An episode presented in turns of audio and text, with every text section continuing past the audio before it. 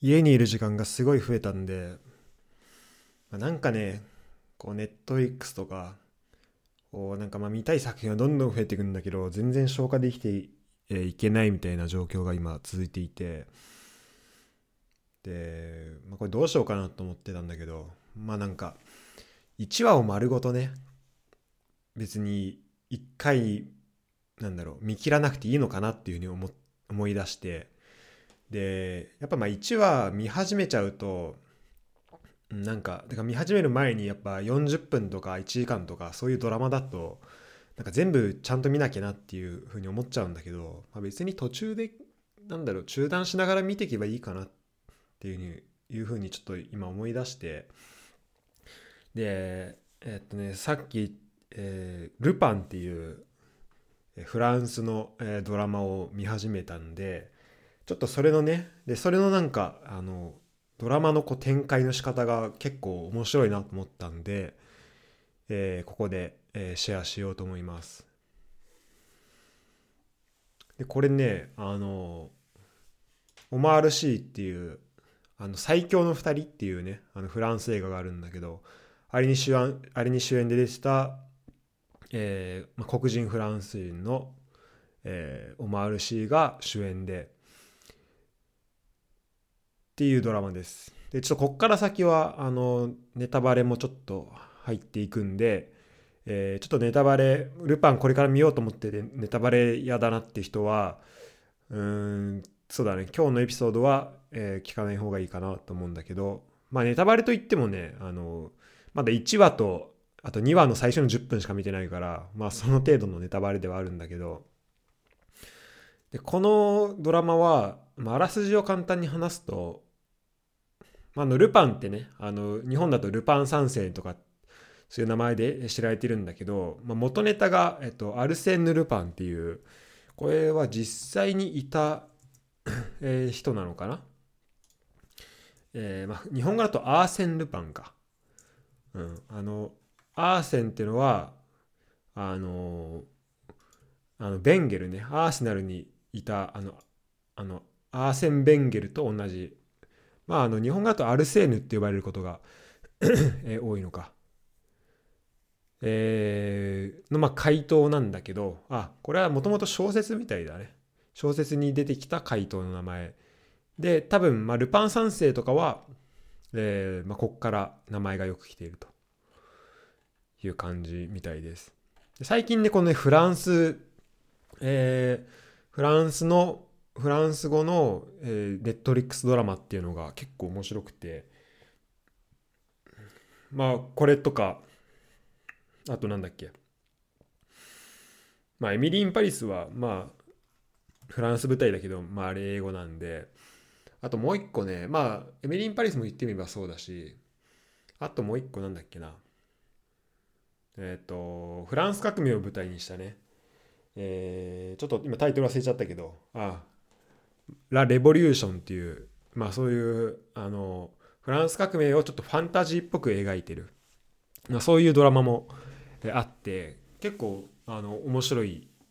えー、作品が今増えてるんだけど、えー、そんな中でルパンはね、えー、これ、あらすじが、えっと、ルパンっていう少年がいて、で、その少年のお父さんが、えっと、まあ、無実の罪で、えー、まあ、牢屋に入れられちゃう。でそのどういう罪を着せられたかっていうとそのお父さんが、まあ、ある家のまあ召使いっていうのかな、えーまあ、家政婦さんみたいな、まあ、そんな感じの仕事をしていたんだけどそこでそので結構お金持ちの家に、えー、働いていてでそこの家の、まあ、家宝を盗んだっていう罪を着せられてで、まあ、それをねあのでそのでどこに盗んだんだみたいになってで結構無実の罪を着せられてで刑務所に入っちゃう。でそのそのままそのお父さんは、えー、牢獄の中で自殺してしまってで亡くなるんだけどでそのルパンが当時、えー、9歳とか10歳のルパンが25年後今度大人になって、まあ、オマールシーとして出て出てくるんだけどでその間そのね25年間結局お父さんが盗んだ、えー、そのそのお金持ちの家宝が、まあ、どこにも見つからなくてで、まあ、それをねこう見つからなかったんだけど25年後ようやく出てきたっていうふうになってでそれが、えーまあ、ルーブル美術館にルーブルーブル美術館の中のなんかオークションで、えー、にかけられますみたいな。でなんかそういう風なあな展開になっていくんだよね。でそっからあのお話がスタートして。でこう、まあ、要はそのオークションに出されるこの家宝のそのある一家の家宝をまあ奪い返すというか奪い返すじゃないね。まあこう、まあ、仕返しというかそのお父さんを、まあ、いわば自分のお父さんね無実の罪で刑務所に送られてでそのお父さんが、えー、まあそのそれが原因となって、まあ、自殺をしてしまったっていうところがあったのでまあそのまあなんだろうなあだとなった、えーまあ、敵であるその一家に仕返しをしようっていうことでその、まあ、家宝を、まあ、盗むっていうふうに、まあ、決めるんだよねそのルパンが。でその盗むためにこういろいろいろんなことをやっていくやっていって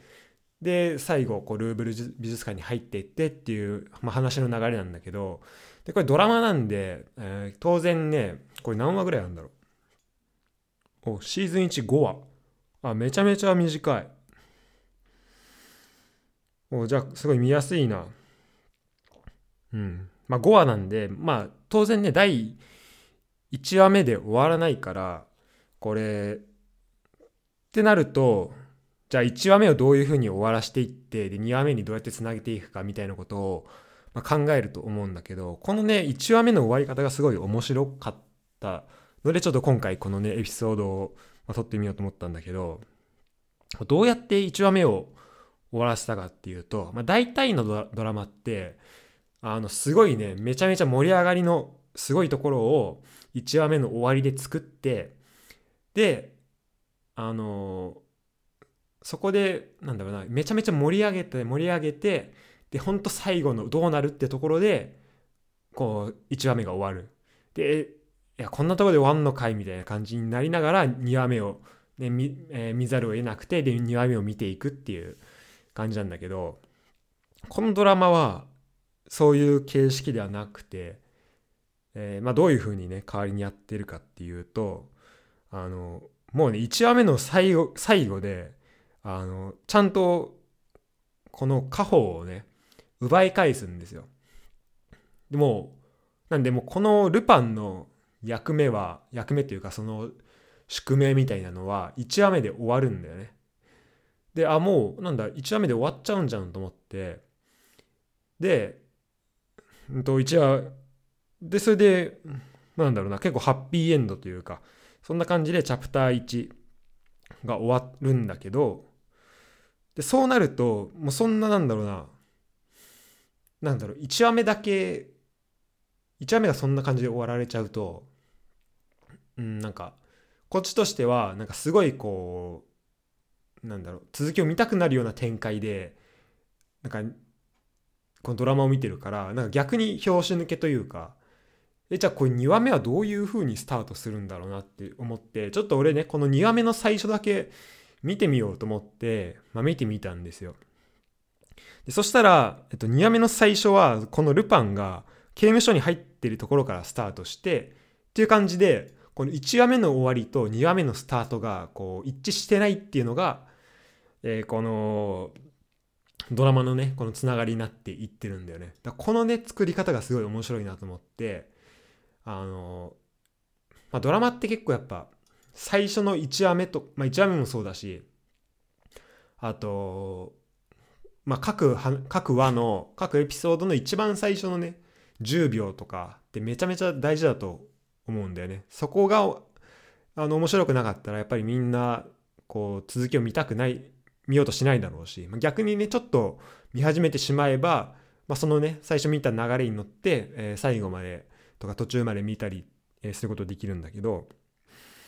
これはあのやっぱ1話ごとの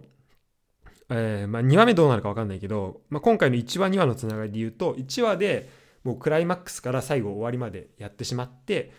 でその後2話の最初でこの1話目の終わりとのギャップをめちゃめちゃ作ってえこっからここのつながりどうなんのみたいな。そこのねあのギャップをつ,、えー、つけてみるっていう、まあ、それがあのー、この見せ方がね面白いなっていうふうに思いました。うん、だこの最初の最初でギャップをつけるっていうところとあと1話目をあえて、えー、終わらせてみるっていうところ、うん、これはねちょっと工夫があって面白かったんで、えーまあ、興味ある人はねこれ見てみるといいと思います、えー、1話だいたい40分から50分でで、え、5, 話で終わるんで。うん、で話もまだ1話しか見てないけど面白いし、うん、すごいね手軽に見える、え、ドラマだと思います。どうしてもなんかねあの、20分とかそれぐらいのね短短いドラマを見がちになっちゃったんだけ見がちだったんだけどえっ、ー、とエミリー・イン・パリスもね1話20分ぐらいだし。あと「アフターライフ」っていう俺は結構好きなあのリッキー・ゲイビスかな？っていう、えー、人が出てるやつも25分とかなんだけどでもね思い返してみると確かにあのイテウォンクラスとかあと愛の不時着とかを見てた時はあれ1話1時間20分とかだからめっちゃ長いんだけどでやっぱで途中からはねなんかどんどんハマってって1日に2話とか見るようになったけどやっぱ最初の方はなんか1話一気に見れないからなんか20分とか30分とかそれぐらいで区切って見てたなと思ってなんかそんな感じでねあのいろんなものを、あの見ていくように、えー、しようかなっていうふうに思っています。ということで今回は、えー、ルパンの、えー、話の展開ルパンのこのストーリーのね構成が面白いっていう話でした。また、え、最後まで見終わって面白かったら、えー、なんかシェアできればなと思います。ちょっとね長めのあのドラマで言うと、えっと、クイーン・ガンビットっていうねクイーン・ギャンビットかっていうなんかチェスのドラマがあって、それもね、めちゃめちゃ、えー、1話、これもまだ1話しか見てないけど、めっちゃ面白かったな。はい、ということで、えー、こんまあ、そんなね、ネットリックス話でした。